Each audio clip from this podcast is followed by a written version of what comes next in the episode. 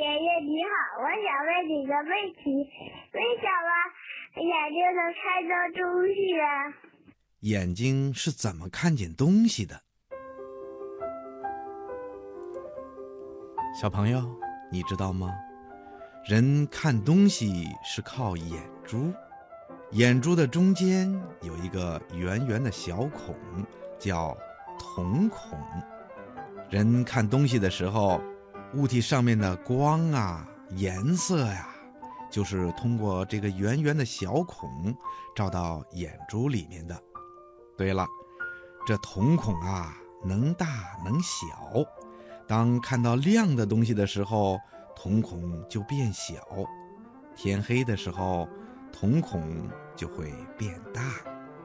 另外啊，眼珠里面还有一个放大镜一样的东西，叫。晶状体，它能够把光线聚到一起，照在眼珠最里面的一层膜上。